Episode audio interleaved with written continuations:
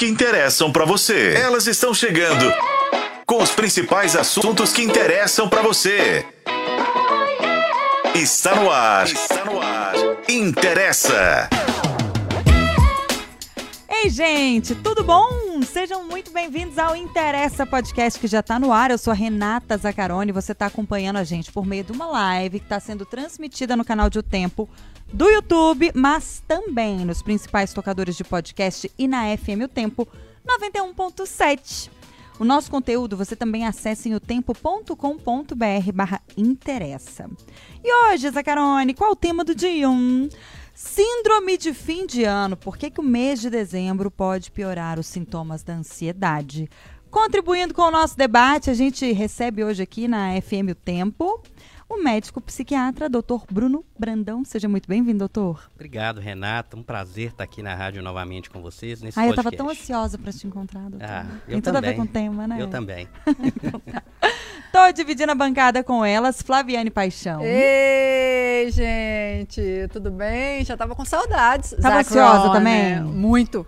Doida pra chegar esse A momento. pessoa tira fogo, fica ansiosa pra voltar. é, ela estava não. Paixão.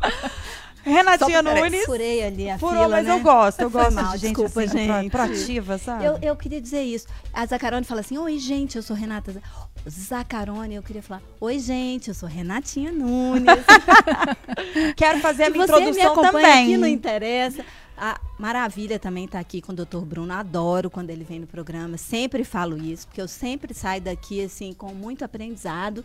Espero que mais uma vez os ouvintes também. Inclusive, Renatinha, eu fiquei sabendo que lá no início de 2023 você colocou entre as metas, né? Dividir a bancada com o Dr. Bruno. Ah, Finalmente, antes do ano acabar. Não, não, já dividi outras vezes. Ah, é? Já dividi na primeira Ah, vez. Não. achei que era Mas resolução. sempre parece a primeira vez, né? Porque ele traz coisas boas, faz a gente pensar. Hum. Isso é bom, né? Você sai aqui, ó, com um grilinho na cabeça. Ah, então prepara, viu? Gás, prepara. Vamos explicar o tema então para o nosso ouvinte. Dezembro, gente, não precisa nem ter chegado, de fato, para que a gente já comece a ouvir assim, ó. Nossa, dezembro já tá aí. O ano já acabou, meu Deus. É novembro, o povo já tá falando isso. E aí começa aquela enxurrada, né, de sensações. A pessoa fica desesperada, ela fica ansiosa por causa do fim de um ciclo, mas também ele dá uma misturada com a chegada do ano novo, né? Que promete mais uma vez a realização de novos sonhos, de desejos.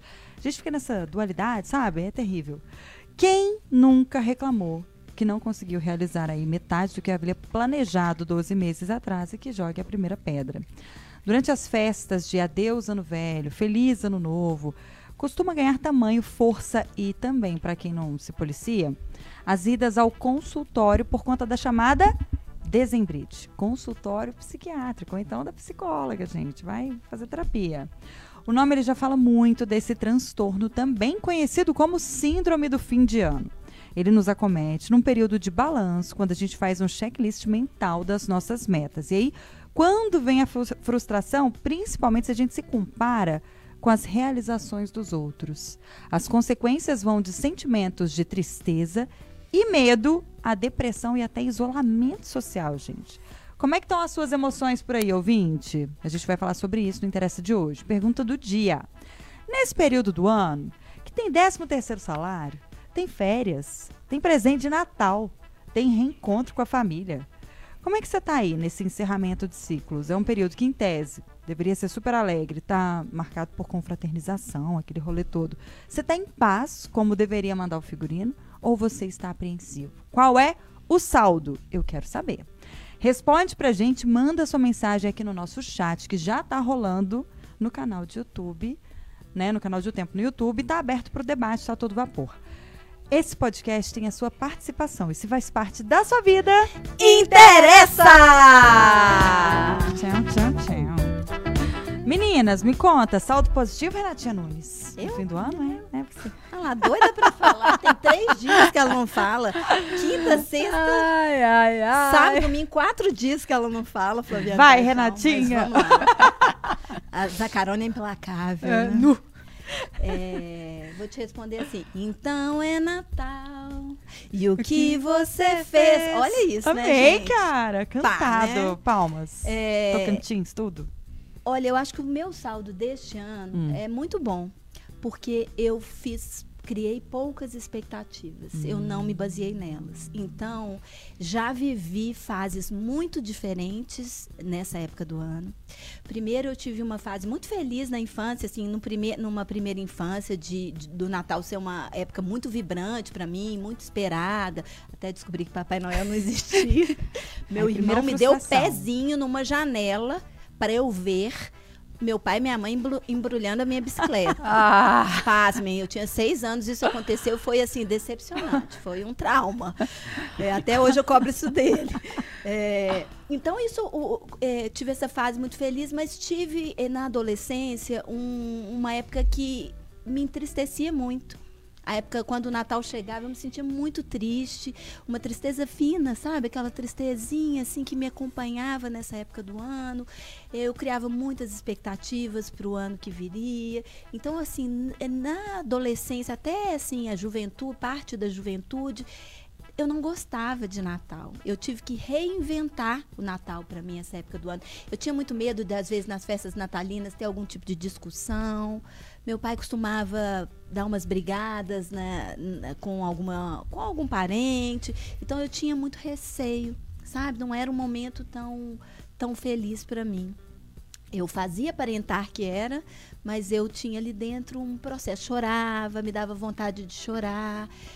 Mas você consegue identificar o porquê dessa mudança, né? De, de num Então. primeiro momento ser algo totalmente feliz, depois algo Consigo- triste. Consigo, mais ou menos. Eu acho que na, na adolescência eu fui tendo mais, mais compreensão da vida adulta, entre aspas, Uhum. sabe? Eu fui enxergando o mundo com outros olhos, com uma visão mais adulta. E, e depois essa tristezinha me via, eu gostava muito de falar assim, ai, detesto Natal, ai, tem preguiça de Natal. Eu adotei muito esse discurso. Quando eu me vi é, em volta desse, desse, desse peso que eu estava dando para essa época do ano, eu falei, chega. Não é assim que eu quero passar meus natais. Eu não acho que, que isso é, é legal. Eu, eu acho que, na verdade, não existe nenhuma coisa nem outra. Eu acho que as- um- algumas pessoas dão um peso demais pro, pro Natal de felicidade absurda, época de confraternizar, uh! Aquelas pessoas que você nem, sei lá, é amigo sequer, e você sai abraçando o mundo só porque é Natal. Não acho que isso é legal, sabe? De verdade. E também não acho que é um momento de tristeza, que você tem que refletir toda a sua vida, que é hora de se chicotear pelo que você não fez. Eu não acho nenhuma coisa nem outra. Eu acho que é um momento, é uma tradição. E eu acho que a gente tem que levá-la como ela é. Né? É um momento ali de confraternização, de estar com as pessoas que você ama, ótimo, que joia, mas dentro de uma normalidade. Quando eu tirei este peso para o bem e para o mal da data, ela fluiu para mim. Então eu passo hoje a enxergar o Natal de uma forma mais leve. Não tenho preocupação também em sair comprando presentes para todo mundo. Isso me estressava absurdamente. Eu não- às vezes eu não tinha dinheiro, queria presentear todo mundo. Aí eu saía ali comprando um cartão de crédito porque eu queria presentear pessoas e aí? E depois? E o janeiro?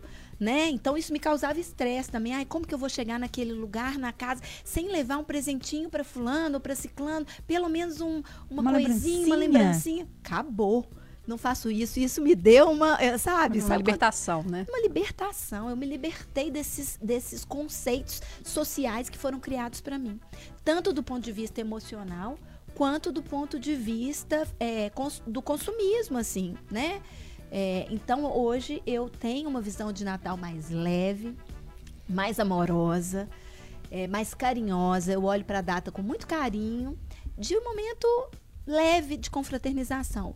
E fi- faço poucas expectativas ao longo do ano para que eu some. Então, o que eu, eu, eu- que eu olho para trás hoje, sempre acho que é momento de refletir. Já que dividir o tempo mesmo, já que isso tá é, foi imposto para nós, então, é, hipócrita seria se eu falasse, ah, eu não faço nenhum tipo de reflexão. Mentira, faço sim, mas eu não, não me, me sentencio por essa reflexão.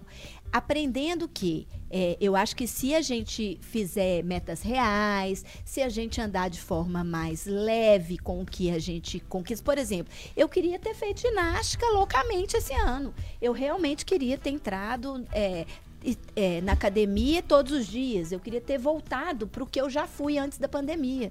E eu não consegui. E tudo bem, eu estou fazendo dois, estou terminando o ano fazendo dois dois dias por semana, tô terminando o ano mudando a minha postura alimentar, pe- perdendo 3 quilos. Então, assim, são metas, são coisas pequenas que eu, que eu também valorizo. Uhum. Eu quero valorizar o, o, o pequeno que eu conquistei. As metas possíveis, né, As metas Renatinha? possíveis. Então é isso. Eu acho que as pessoas têm que olhar com mais carinho para si mesmas. E é isso que eu procurei fazer nessa época do ano. E também, aproveitando a dezembrite para o ano novo, é isso. Eu vejo o ano que chega. Também por causa desses conceitos todos que nos foram introjetados, introjetados com muita esperança, mas sem depositar lá toda a mudança da minha vida, sem depositar lá o peso que o dois, sabe, 2024 vem porque ele tá chegando, é um bebê. Por que que eu vou jogar ali todas as expectativas numa criança? Vocês entendem? Eu acho que tudo que a gente faz no tempo certo, tudo que a gente caminha um passo de cada vez, a gente chega mais longe. Então tô apostando muito nisso. Gostei dessa forma de ver 2024 como um bebê. Né? É. Necessário, eu Gostei de tudo, é. Eu tô- ah, tchau. É. Vamos encerrando, não interessa. Tô brincando, Flávio. É, é interessante, eu, eu concordo muito com o que a Renatinha fala sobre a gente tratar as coisas também com mais leveza, né? Assim, não é usar o fim do ano para colocar na- nessa, nessa mudança, né? Nessa, nessa, nessa troca de ciclo, um fardo que é de um início. Né? Então, assim, por que eu tenho que jogar nesse início tudo aquilo que eu imaginava que eu poderia fazer? É, e é engraçado que eu tenho. Eu adoro dezembro, eu adoro essa reta final. E se você me perguntar assim, quais foram os planos que você fez para esse ano, eu não lembro de nenhum. Mentira. Ah, não lembro não, Renata. Logo não era tão Zacaron. importante. Por que isso? Eu acho que eu baixei também. A minha questão, na verdade, não é o fim do ano, é janeiro. É na hora que acabou. Acabou e a gente vai começar. Agora, primeiro de janeiro, porque tem primeiro de janeiro e janeiro é meu aniversário. Então você, aí sim dá uma balançada. Assim, bom, e aí? E agora? Mas aí agora? E agora? E a gente vê. Sabe? Ah, não sei se eu tô querendo fazer tantos planos assim. Eu sou uma pessoa é, Até planejada, né? Muito Organizada e planejada. mas eu também não tô, sabe? Eu não fico mais me cobrando tanto. Se eu não conseguir, se eu não conseguir, eu fiz o que foi possível fazer na- naquele momento. Então, assim, igual a Renatinha falou, e eu penso muito nisso. Não, não consegui me, me organizar melhor para fazer mais atividade física, algo que eu gosto tanto. Não consegui. E pelo menos estou fazendo duas vezes na semana. Para mim já é uma vitória também muito grande. Estou fazendo, eu não abdiquei total. Então, assim, eu adoro as festas de fim de ano. Eu acho que, assim, a gente tem. E agora eu acho que o Natal transformou para mim, depois da chegada de um filho. criança, É, nossa, tem uma, uma energia, uma luz, uma, uma coisa que é. Ah, é fantasia, é lúdica, é uma coisa muito gostosa. Então, só reativou algo que eu já amava. Sempre gostei de Natal, sempre gostei de Papai Noel, sempre gostei de pisca-pisca, de árvore, de enfeite. Encher a casa de luzinha. A minha não. Ninguém te contou, não, né? Que Papai Noel não existia? Assim, bruscamente. Jogou areia na sua farofa. Ninguém te deu pezinho. É engraçado, isso aí custou para acontecer na minha vida e eu sempre achei muito fantástico. Para mim, é, o Natal é algo muito fantástico. E como na- nas famílias, era, é uma festa, é um momento de festa, de celebrar. Então, era muito, é, se- sempre foi muito bom. Agora, chegou janeiro, me dá só uma, uma travada, porque tem um ano novo e um ciclo novo em função do aniversário. Falei assim, e aí? E agora? Para onde Muita vamos? coisa pra administrar. É, mas aí depois... eu tenho isso em fevereiro, depois do carnaval. Eu também Que aí o tenho ano isso em começa. fevereiro. É a minha sensação de ano iniciando. Mas e por que, que a gente tem que atribuir aos novos ciclos tanta responsabilidade? Boa doutor? pergunta. Ó, já para o pode doutor entregar, ó, pra- Bruno. embrulhada É, para presente para o doutor Porque Bruno. a gente já falou um pouco sobre essas responsabilidades às segundas, né? Porque a segunda também é um marco temporal e que a gente é. sempre começa as coisas às segundas-feiras. A gente não Tal escolhe regime, então. Dieta, é, atividade academia, física. babá, babá, sempre às segundas-feiras. E aí acaba ganhando um peso que não precisava ter às segundas-feiras, né? Que a gente tem gente, inclusive, que não gosta da segunda e talvez até por causa disso. Então, por que, que eu atribuí a virada ao janeiro ou depois do carnaval sempre esse peso? Que eu tenho que começar, que eu tenho que ter meta, que eu tenho que. Eu, eu não tenho. Não tem que nada. Eu até tenho que. Pô, a gente tem que se Acho que é organizar. bom, né? Eu acho que uma meta nada, real. Mas é Eu- real, eu a gente até fantasia. Até discordo um pouco. Eu acho que a gente tem que ter metas, sim. Acho que essas metas são importantes para nos impulsionar. Só que elas têm que ser reais, elas têm que ser é, compatíveis com o que dá para realizar, né? Porque senão depois é uma frustração tamanho gigante. E eu acho que a gente, com a virada, acho que a gente fantasia também. A gente Fantasia. coloca, não sei se também coloca lá em cima para ver o que, que é possível fazer, mas por que, que a gente já não coloca o que, que é possível fazer? Por que, que a gente joga lá pro alto? Aí fica tudo pior ainda, eu acho. Porque aí você joga lá no alto, começa uma, é, tem uma virada de ciclo, um início, aí você joga suas, suas metas e suas, seu planejamento sempre lá no alto e você sabe que você não vai conseguir fazer. E aí, você Entendeu? queria aí? debaixar o sarrafo? Não, ser realista, talvez, sabe? Você Acho colocar. que talvez realizar é uma boa palavra. Entendeu? É, na verdade, assim, é, a linguagem, né, essa capacidade nossa de comunicação, é o que nos diferencia da maioria dos animais. E é essa linguagem que faz com que nós tenhamos capacidade de fazer longos, eh, longas projeções para o futuro e também revisitar o passado de forma constante. Sem linguagem, a gente não conseguiria fazer isso muito bem. Então, por exemplo, um, um cachorro, um, um animal de, de modo geral, ele não consegue fazer isso. Ele vive basicamente ali o presente, talvez algumas horas para frente e ponto, né? Por isso que ele não sofre muito. Imagina, um cachorrinho, você tira ele da mãe dele, dos irmãozinhos dele, coloca numa casinha lá distante, com seres de outra espécie, ele fica balando o rabinho para você. Ele não sofre tanto. A gente não. Morreu uma pessoa no Natal, um um pai, uma mãe, um ente querido, aquilo vai ficar martelando a sua cabeça a vida inteira. E a gente está falando aqui de síndrome do fim de ano ou dezembrite, isso não é um transtorno reconhecido. Isso é um marco, é, para descrever o que, olha, nessa fase do ano, boa parte das pessoas experimentam sintomas ansiosos, sintomas depressivos, aumenta um pouquinho o estresse, por uma série de fatores que a gente vai discutir aqui hoje. Mas é muito interessante quando você fala a questão do aniversário, porque a gente está falando de dezembro porque é uma data coletiva, geral, mas tem pessoas que têm as suas próprias datas. Para muita gente, o aniversário é um estresse, talvez a, a data de casamento pode ser uma data que marca, uma data de um divórcio, ou muitas vezes o nascimento de um filho, um falecimento de, de um ente querido. Olha, chegou o mês de, sei lá, de maio, eu me sinto muito mal porque eu perdi um filho, porque eu perdi uma mãe, mas é algo pessoal daquela pessoa. Então, assim, é, essa, essa divisão do tempo serve para a gente organizar a projeção no futuro, serve para a gente organizar, revisitar o passado, se- serve para a gente aprender com os erros. Então isso é muito bom, é isso que no- nos diferenciam de outros animais, mas infelizmente serve também para a gente sofrer. Boa parte do sofrimento humano está associado com as projeções do futuro e com as revivências do passado. E esses marcos temporais fazem com que isso se intensifique. Então é no Natal que eu começo a ver todo, tudo que foi feito ao longo do ano. É, ano novo, a mesma coisa. E a gente começa a contabilizar o que fez, o que não fez, o que deveria ser feito. E para gravar isso tudo, ainda tem a pressão social do tipo, você tem que estar bem. Olha o Papai Noel chegando, olha a família reunindo. que que você tá triste, Você tem né? que estar bem, você é obrigado a ficar bem. Por que, que você está triste? Que isso, olha aqui a ceia, olha isso, tanta gente passando fome, não sei o que, não sei o que. Você tem que estar bem. E na própria ceia, gente, rola sempre aquele papo dos tios, né? E os Ah. namoradinhos, e não sei o quê, papapá, toda aquela casar, pressão. não? É, toda aquela É. pressão que vem de dentro da própria família. Aí né? se casou, uai, mas não vai ter filho até agora, nada, que é, você encontra com a pessoa uma vez por ano, né? Ué, mas vai ter só um? Separou por quê? Eu achava que era um casamento tão, inteira. tão né? legal, tão bacana, Exatamente. coisa, que coisa. Tá, vocês vão voltar, esse ano vocês voltam. É, e aí começa aquela. um- Agora, essa, a gente falando do dezembro, tem uma, vamos dizer assim, entre aspas, uma ansiedade coletiva e geral, assim. Até pelo cansaço, acho que as pessoas estão mais cansadas mesmo nessa época do ano, né? E, e existe essa ansiedade. Mas até que ponto, e aí é, essa coletiva pode afetar no individual? Quando eu sei que a minha ansiedade coletiva, uh, esse esse estresse, está me afetando num nível que já é arriscado, que pode se tornar uma frustração que vai caminhar, por exemplo, para uma de- depressão nesse período. Como é que é essa, esse divisor de águas? É, primeiro, primeiro ponto que a gente tem que pensar é no prejuízo que aquilo está causando para aquela pessoa, tá? Tá gerando um prejuízo significativo? Então esse é um ponto. Ah, estou um pouco ansioso aqui final do ano, Natal, não gosto muito dessas épocas, estou um pouquinho triste, estou torcendo que isso passe logo. E aí passou, talvez ficou uma, duas semaninhas ali, um pouquinho para baixo, mas já começou a recuperar. Não teve um impacto no trabalho, não teve um impacto nos relacionamentos. Esse é um ponto talvez o mais importante.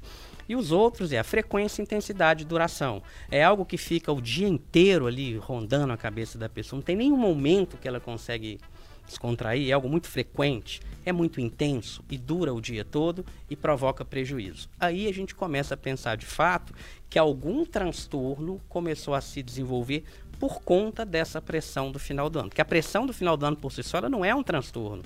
É só, é só um. Um gatilho? Seria um gatilho que pode evoluir para algum transtorno. Então, ali, ali, ali é, um, é, é, um padrão sazonal coletivo que a gente observa um aumento do estresse, aumento da ansiedade e aumento, talvez, de sintomas depressivos, mas que não caracterizam a depressão. Sintomas da depressão, perda do interesse, perda de motivação, alteração do sono, lentificação psicomotora, um certo desânimo. Todos nós apresentamos isso em algum momento das nossas vidas e isso não vira uma depressão. Mas isso já não poderia estar relacionado com o cansaço propriamente de um ano inteiro? Aí a gente já está assim, uhum. doido para acabar? Uhum. Assim, nossa, vamos acabar também, porque já todos esses sintomas já, já deu, não poderia, né? já deu por já deu por esse ano. Vamos para 2024. Como se fosse mudar muito, às vezes nem muda tanto, é, né? Mas aí só de ter a, a, perspectiva do novo. Mas todos esses sintomas já não poderiam estar só com, associados ao cansaço? Poderia, por isso que a gente não pode falar que isso é um transtorno depressivo. Agora, é interessante essa pergunta porque, sim, poderia estar associado com cansaço, mas esse marco temporal, ele marca um ponto de recomeço. Então tem um marco, porque provavelmente você não está muito, mas muito mal, é, mais cansada, você estaria em novembro, do que você estaria em outubro. Você está muito mal, é, mais cansada quando você compara com janeiro, com o início do ano. Mas será que você cansou demais de novembro para dezembro? Você cansou um pouco mais, um mês a mais de cansaço. Então, assim, o cansaço, ele vai explicar parte disso. Mas esse marco temporal, eu acho que ele, ele explica mais essa, essa visita ao futuro, essa contabilidade do que você deixou de fazer, que você deveria fazer no início do programa. Vocês duas falaram, né, da questão assim de não se cobrar tanto. Então isso é, isso é extremamente importante, a autocompaixão, né? Então você olha, olha, o que, que eu fiz e o que, que eu não fiz. E aí, é, a, a, nossa mente, depois a gente pode falar sobre isso, existe um princípio que chama viés de negatividade. Tudo que é negativo prende mais a nossa atenção, gera mais emoções e a gente fixa mais na memória. Então, assim, tudo que é negativo, vocês pegaram aqui mesmo, notícias negativas com certeza engajam mais do que notícias positivas, né? Hoje aterrissaram lá no aeroporto é, da Pampulha 400 aviões, tudo numa boa, não aconteceu nada. Sem ninguém quer saber, né? Caiu um avião, todo mundo já quer saber. E isso vale quando a gente está analisando a gente. Então, por exemplo, chegou no final do ano, a, a nossa mente tem uma tendência a bloquear tudo de bom que a gente fez e ela foca naquilo que a gente não fez, o que, a gente deveria ter feito. E aí começa muitas vezes um diálogo interno muito negativo, né? Ah, eu sou uma burra mesmo. Tudo que eu planejei eu não consigo fazer.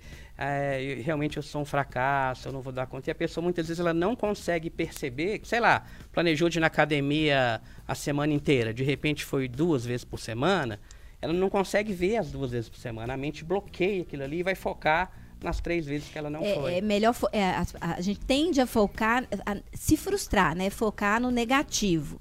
É isso. Agora a gente também uma outra coisa que eu acho que nesse processo acaba acontecendo são as comparações.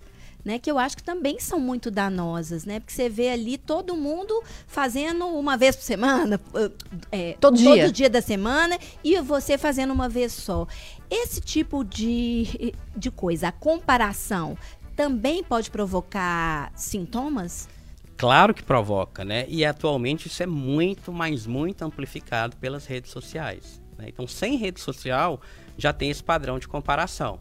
Chegou no final do ano, né? Um primo passou no vestibular, o outro está tentando pela segunda vez e não passou. Força, né? guerreiros. Força, não, não passou. E, na minha casa, fica... na minha família, aconteceu demais. É muito ruim. E esse padrão de comparação, ele é muito amplificado no final do ano, porque é no final do ano, querendo ou não, gente, que a gente faz um balanço da nossa vida, né? É, a pessoa que tem uma que, que é mais sensível, esse processo que a gente está discutindo aqui acontece em praticamente todo mundo. Chegou o final do ano, você faz um balanço. Alguns, olha, tem gente que faz um balanço na segunda-feira, um balanço é, é, na sexta-feira, um uhum. balanço como que foi a semana. Tem gente que faz um balanço mensal. E na verdade a maioria faz isso mesmo. Olha, essa semana, esse mês não deu para fazer, esse mês que vem eu vou fazer, e esse semestre, e por aí vai, e esse ano. Então, o ano, a gente faz essa contabilidade do que a gente fez, do que a gente não fez. E aí tem o processo do viés de negatividade, que a gente foca muito nos aspectos negativos da gente. e a gente tem uma tendência de focar muito nos aspectos positivos Dos dos, outros. outros. até porque os outros escondem. Né? Você não chega, por exemplo, um dia que você está com uma diarreia, você, você não chega lá no seu banheiro e fala, oi gente, hoje eu não fui trabalhar porque eu tô com uma diarreia. Você já viu? Se você já viu algum, alguma publicação assim, você me Ai, fala. ai. Né? Eu conheço uma pessoa que faz Que isso. faria isso? Que fa- não, que faz que só coloca coisa ruim que acontece com ela. Duas, na vida, assim. Tudo que você entra naquele Instagram, você vai ficar felicíssimo. Então eu já costumo passar por lá para ver se meu dia, ver como que meu dia tá ótimo. Mas eu arrisco a dizer que essa pessoa é muito pior ainda do que ela coloca lá. Pode ser. Né? Né? Se ela Não tá sei, colocando, Não conheço tão é, Dá uma mascarada, né? Dá uma mascarada. A gente tem essa tendência, né, de não, de não mostrar tudo. E a gente sofre demais, porque hoje, se você abrir uma rede social, tá todo mundo perfeito e a gente tá uma porcaria. Porque a gente. é- é, a gente vê os nossos defeitos, a gente sabe das nossas dificuldades e todo mundo, na verdade, tá com, as, tá com dificuldades igual a gente. a Agora vida no de todo Natal, então, fica tudo perfeito, né? Você já viram as fotos? As famílias ficam Todas. totalmente perfeitas no Natal, né?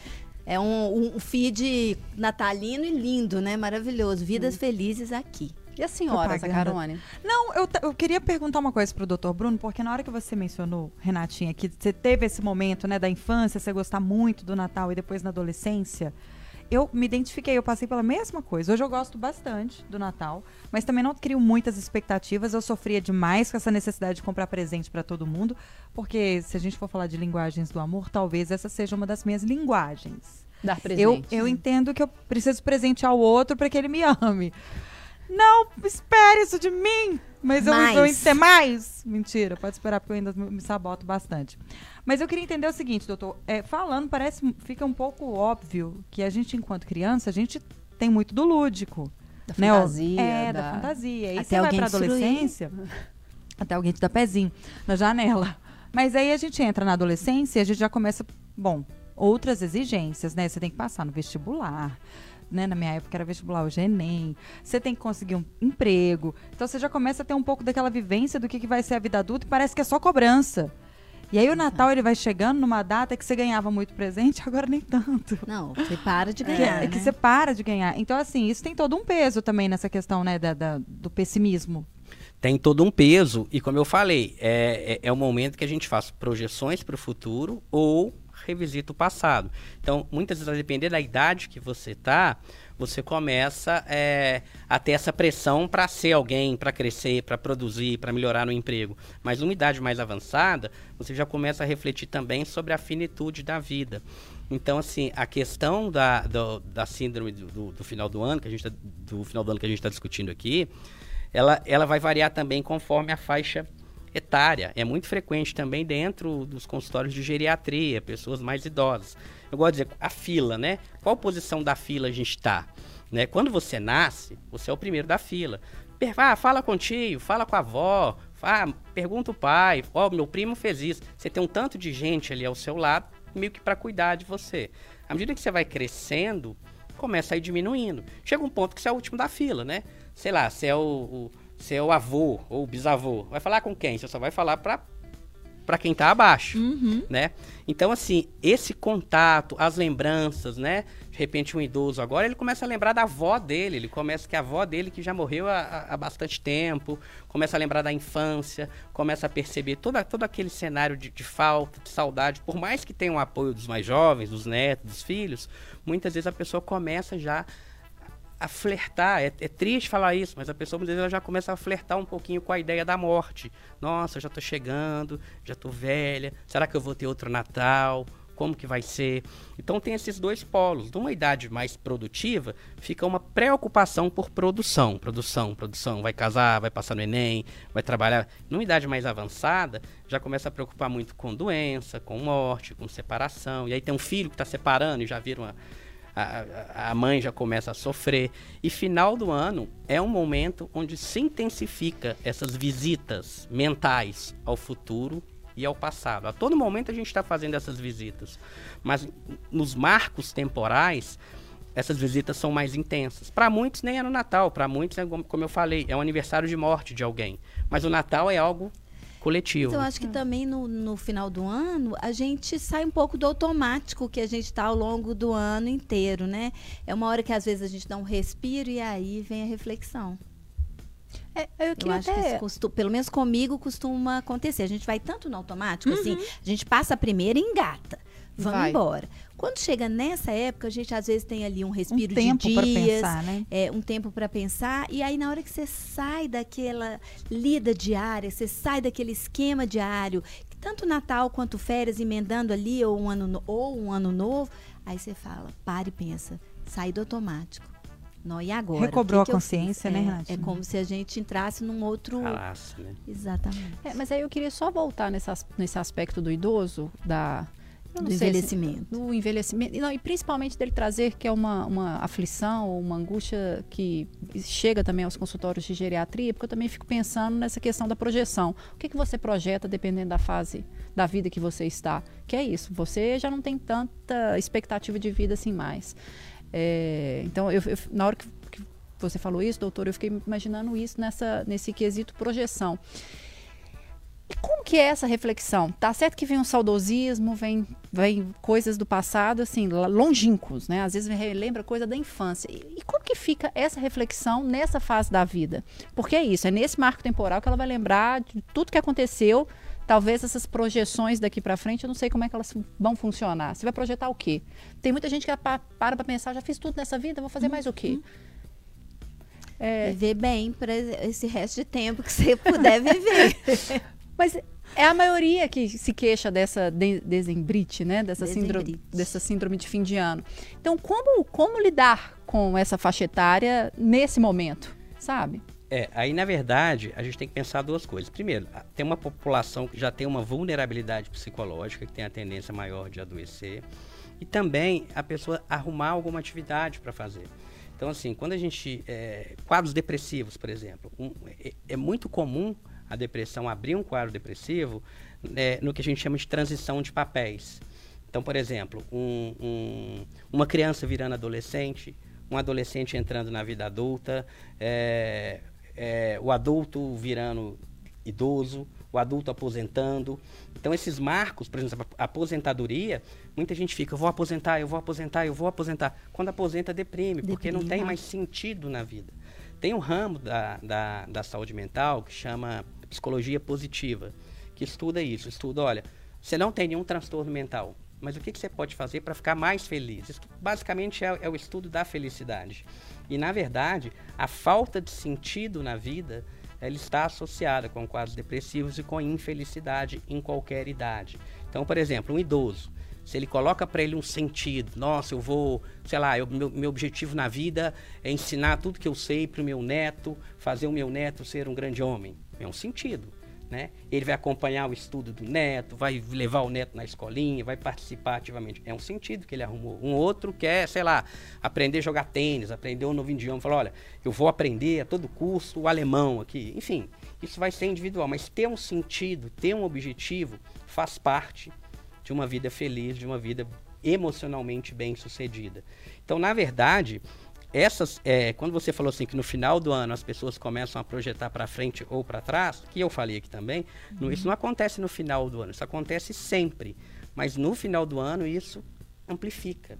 Então, assim, um ponto fundamental é a gente tentar achar alguma coisa para esse idoso fazer, seja se reunir com outras pessoas, os relacionamentos aí contam muito, né? Então muitas vezes aquela pessoa que, tem, que já não, não conserva bons relacionamentos ao longo da vida, chega numa vida mais, é, uma idade mais avançada, o círculo começa a fechar bastante e essa pessoa começa a entrar em mais e mais e mais e mais sofrimento. Às vezes até existe um isolamento, né, por parte dela. Ela se isola, E ela se isola que é um, que é um perigo também, né? também. É, e a família, para lidar com isso, é incentivando mesmo esse tipo de atividade, atividades prazerosas. Como que essa rede de apoio, né, principalmente familiar, pode ajudar um idoso, por exemplo? É, a gente tem que diferenciar o seguinte, olha, se esse idoso já evoluiu para um transtorno mental, se ele tem uma depressão, se ele desenvolveu um quadro de ansiedade grave, enfim, aí tem que de fato tratar, né, com, com auxílio médico, com auxílio psicológico, que a gente tem que pensar que também, que isso tudo, na verdade, é um treinamento atencional, é onde a gente coloca a nossa atenção, olha, a minha atenção agora está aqui, não interessa. Se eu começar a tirar a atenção do interessa, começar a pôr a atenção, por exemplo, lá no meu pai, que já faleceu, e não sei, eu começo a chorar aqui na mesa. Então a gente, a gente tem que trabalhar a questão da atenção. Agora, se esse idoso ele não tem um transtorno, mas você percebe que ele está ficando meio assim, é junto ali com ele, claro, ter, é, é, não deixar ele se isolar, incentivá-lo a, a, participar das coisas, né? E tentar achar alguma coisa que dá prazer para ele. Pessoas, de um modo geral, que aposentam e continuam trabalhando, seja na, na, na, na no que ela já trabalhava anteriormente, seja no novo emprego, ou seja um trabalho ali, artesanal, alguma coisa, que ela tem um objetivo na vida. Isso faz total diferença. Então, acho que um familiar, ele deve ajudar aquela pessoa a encontrar alguma coisa, algum objetivo na vida para ela fazer. Mesmo, mesmo que não seja associado com trabalho formal, com, com, com renda, né? Como eu disse, seguir, a, seguir o, é, ajudar o neto em alguma dificuldade. Música. Música. Artes, né? Enfim, Artes, é ajudar artes, ele a descobrir, porque isso, Sim. na verdade, está dentro dele, né? Ele é que vai ter que descobrir isso. Agora, se já tivesse instalado algum transtorno, aí não. Aí outra história aí tem que Deixa eu tratar. contar uma coisa para vocês e os ouvintes. Minha mãe, aos 86 anos, subiu agora em novembro, no mês passado, ao palco pela primeira vez num grande teatro para se apresentar no órgão. Ah, que legal. Então, assim, linda! É, foi muito incrível. E ela já assim. tocava antes? Ela tocava, arranhava, e aí este ano começou a fazer aula, efetivamente, né? E na escola que ela estuda tem uma apresentação. Na verdade, a professora vai até a casa dela, mas a- existe uma escola com outros alunos e, e é a apresentação de fim, fim de ano. E ela se apresentou, superou toda a timidez dela, subiu ao palco se apresentou, ainda teve um branco, teve que lidar com, esse, com essa diversidade lá no caminho. E foi lindo, assim, foi uma coisa que me trouxe muita emoção e muita alegria em ver que ela, aos 86 anos, ainda vê vida ali, né? E agora está ensaiando, ba- terminou essa apresentação, tá aí dezembro firme ensaiando, todas as manhãs ela ensaia. Eu falo, mãe, você está tocando muito bem, porque eu escuto da minha casa, eu escuto ela tocando na dela. E aí ela me disse assim: "Eu estou treinando já, porque ano que vem eu vou arrasar nessa apresentação". Então assim, ela já se vê com essa perspectiva de se apresentar muito melhor do que este ano que foi a primeira vez, né? Agora é possível ter primeiras vezes em qualquer idade. É, e é interessante você falar isso, porque assim, quando a gente fala nessa buscar um sentido, buscar aprender alguma coisa, é alguma coisa que não tem fim. Então, por exemplo, no caso da sua mãe, não tem fim. Ela vai aprender uma música, depois vai ter uma música mais difícil. Exato. Aí ela pula para uma música mais difícil. Aí depois tem outra música. É uma coisa que não acaba. Então, aquilo que eu falava antes da transição de papel, olha, eu, eu tenho paciente assim, estudou, estudou, estudou, estudou para virar juiz. Virou juiz, acabou a vida. Ou seja, o objetivo era virar juiz. E aí fica meio sem sentido. E agora? O que, que eu faço? Agora, se o objetivo foi, eu vou, sei lá, eu vou mudar a legislação aí, vou, vou mudar as leis de alguma coisa. Meio que vai ser um caminho muito longo, meio sem fim também. Então, a gente tem que buscar alguma coisa, mas alguma coisa sem fim. Um objetivo que você está sempre correndo atrás para aprimorar. E isso, na terceira idade, faz total diferença. A sua mãe, por exemplo, isso é um fator de proteção para ela gigantesco. Talvez a maior proteção que ela tem, porque não tem fim. A música que ela está estudando não tem fim. Ela vai aprender uma, vai ter uma mais difícil, que vai ter outra, que vai ter outra, que vai ter outra. Incrível, né? Não tem fim. E eu acho que as pessoas, não só os idosos, e aí falando aqui para quem está acompanhando a gente, a gente precisa pensar mais sobre isso. Pensar que a vida é um eterno aprendizado, né? Todo dia a gente aprende alguma coisa. Às vezes a gente não aprende, não é um estudo, mas nas- às vezes a gente aprende nas relações, É, né? na vivência No- ali, na né? vivência do seu dia. Você sai ali. Não, eu acho que não existe um dia da vida da gente que a gente não tire um aprendizado na hora que vai deitar na cama. Uhum. No entanto, muitas vezes, por causa de má gestão emocional, a gente não consegue enxergar isso. E acho isso muito ruim não ter esse, esse tipo de percepção, porque estagna a gente, porque você não dá valor para os seus aprendizados. Então, acho que é isso que a gente precisa fazer, sabe? Se abrir mais emocionalmente, tentar gerir melhor as nossas, ah, as nossas emoções, para a gente se enxergar. Porque eu acho que quando a gente começa a se enxergar, até mudar esses momentos, como, a- como os dezembros difíceis, passa a ser mais fácil, né? Sim, e assim, a gente está falando aqui de, de, de dezembrite, né? Mas todo esse assunto aqui, na verdade, vale para o ano inteiro. Né? Então, quando, a gente, quando você fala é, a gente deita, a gente não enxerga, quando eu falava aqui, por exemplo, do viés de negatividade, que está muito exacerbado no final do ano, ele acontece o ano inteiro, mas no final do ano ele fica gritante.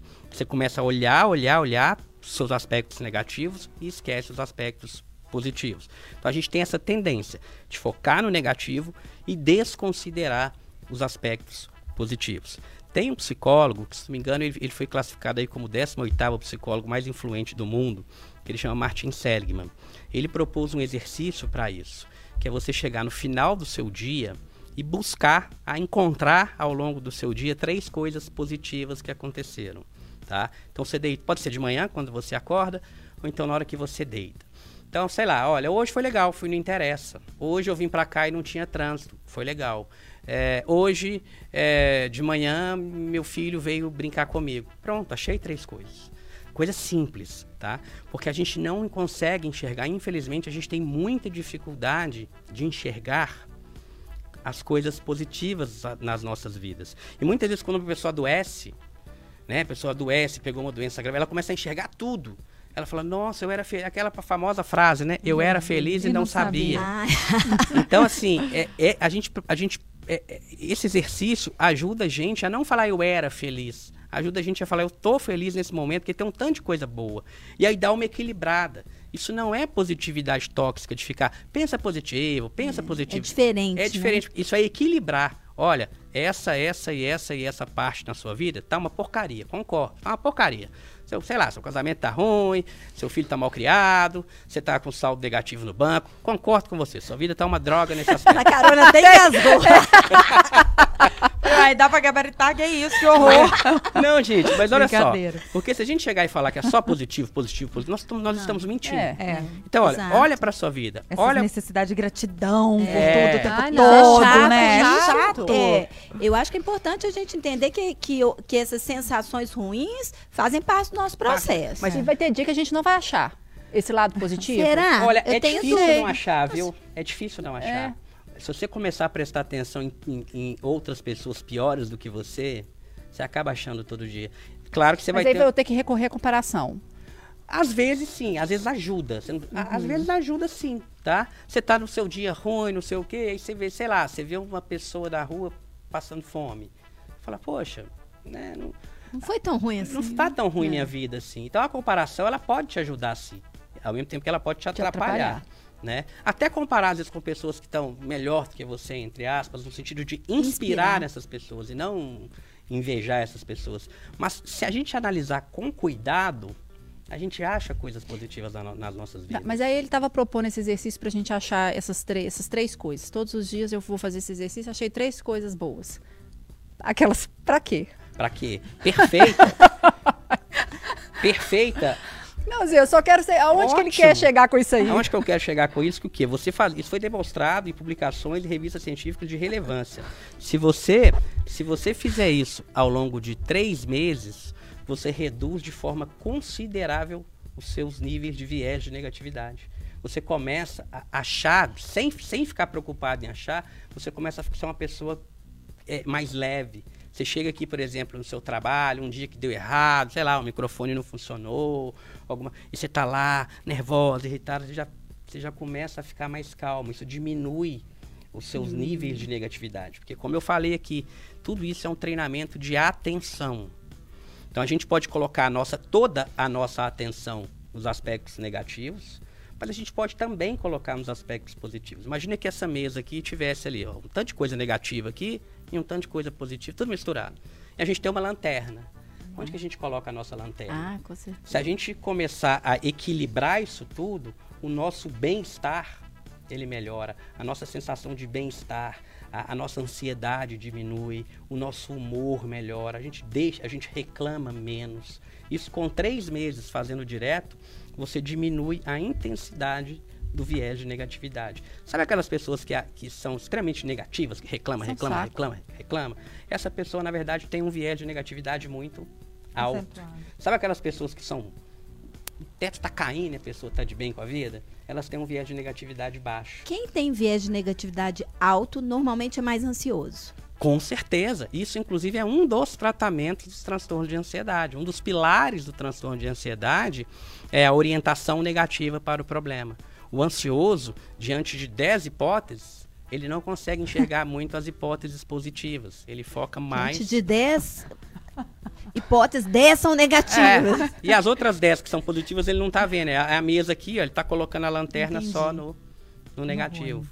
Né? E isso tem tudo a ver com o tema de hoje. Por mais que pareça que não, na verdade, no final do ano, isso é amplificado.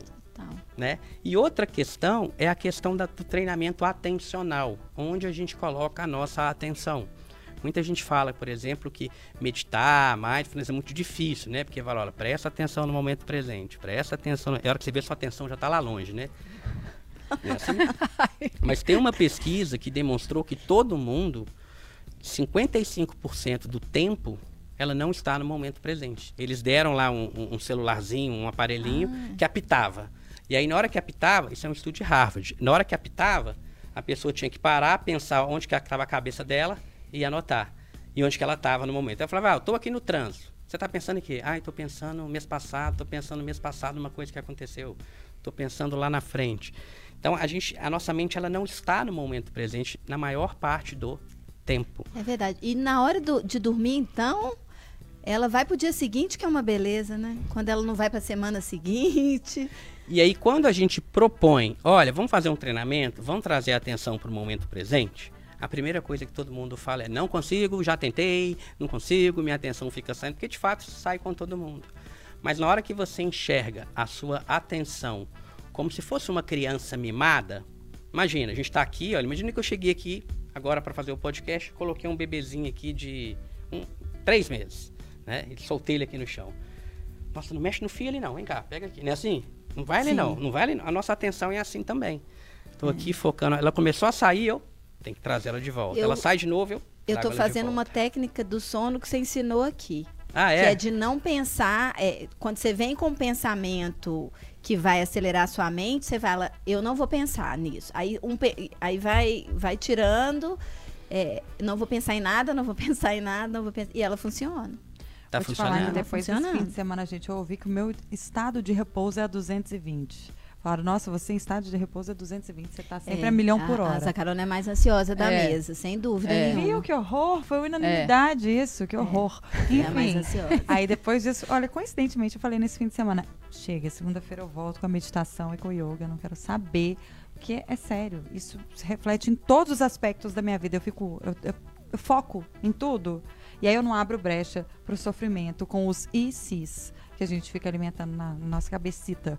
Deixa eu te falar, doutor, o Nélio Souto mandou o seguinte: eu começo a planejar o meu ano em dezembro, então é o mês que eu arrumo as gavetas, tiro as coisas para doar e concentro meus planos de, de ano novo. Esse rolê, sabe, esse ritual da gente, inclusive, tirar as coisas de dentro do guarda-roupa, de doar, abrir espaço, fazer energia circular, ajuda. Ajuda, eu acho que isso é uma coisa dele, a gente tem que ver se para ele está ajudando, para ele está sendo útil, ótimo, ótimo, não tem problema, né? Assim, Lembrando que pode ser feito em junho também. É, É, que é isso que eu pensei aqui comigo. Você pode fazer em qualquer época mas é até um hábito, né? De fazer É. no final do ano para virar. É Agora, para doar, né? Muita gente gosta de fazer doações para nessa doar. época. O mais importante que eu acho é nessa época, nesses planejamentos, fazerem metas realistas, tá? Porque o papel aceita tudo, né? Eu vou fazer quatro pós-graduação, eu vou, eu vou trabalhar em três empregos, apesar que não tá fácil arrumar emprego, mas assim, né? Eu vou trabalhar isso, vou fazer isso, vou fazer academia, vou fazer tal coisa, e vai, aí vai.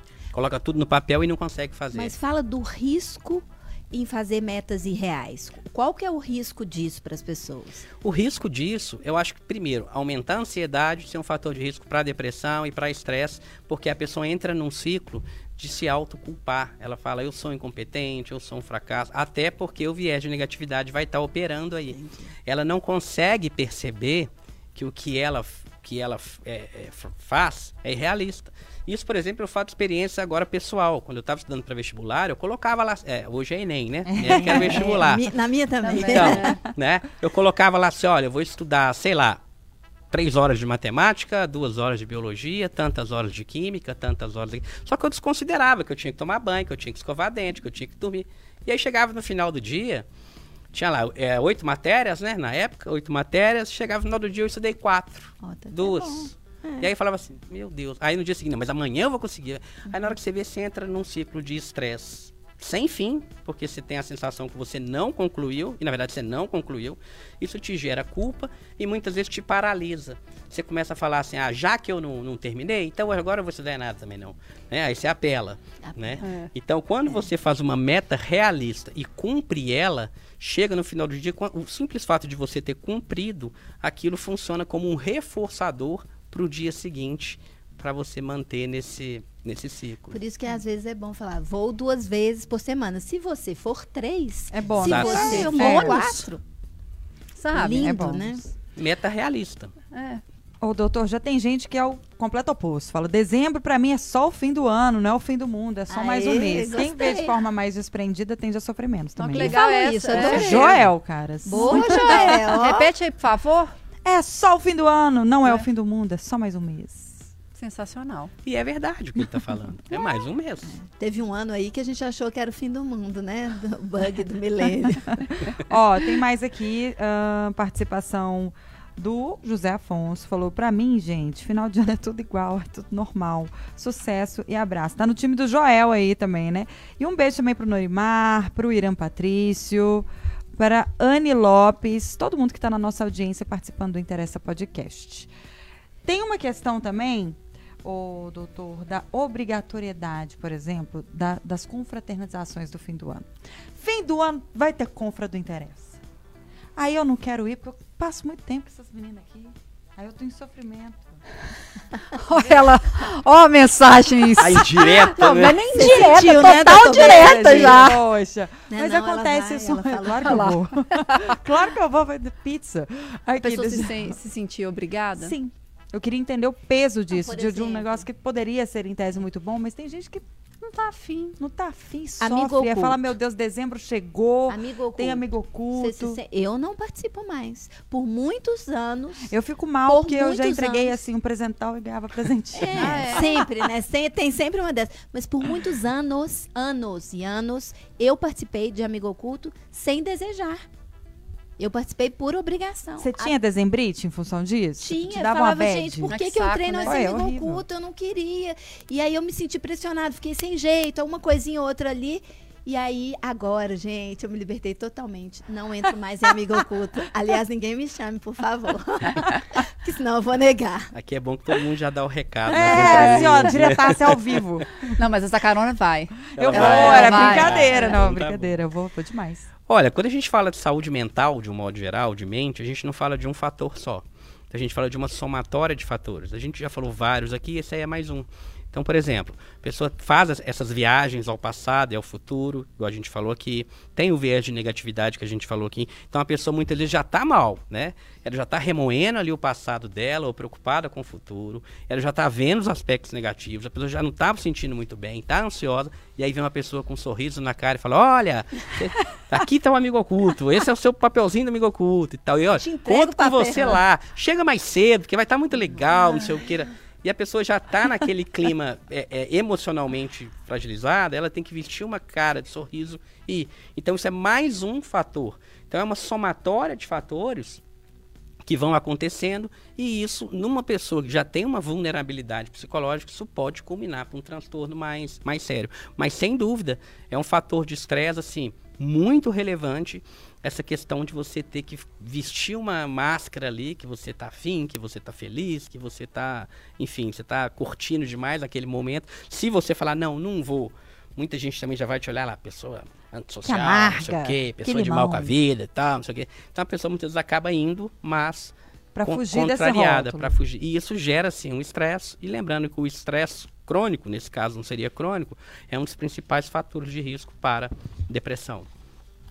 Eu estava É. procurando aqui, só na matéria do Paulo Henrique Silva, uma frase, eu li ontem essa matéria no fechamento do jornal, que o doutor Bruno falou, não achei aqui, porque estou com óculos errado, mas é, que me recordo na leitura que eu fiz, que você trouxe uma questão que me chamou muita atenção. Você faz uma pergunta assim: você seria amigo de você mesmo, né? Você seria.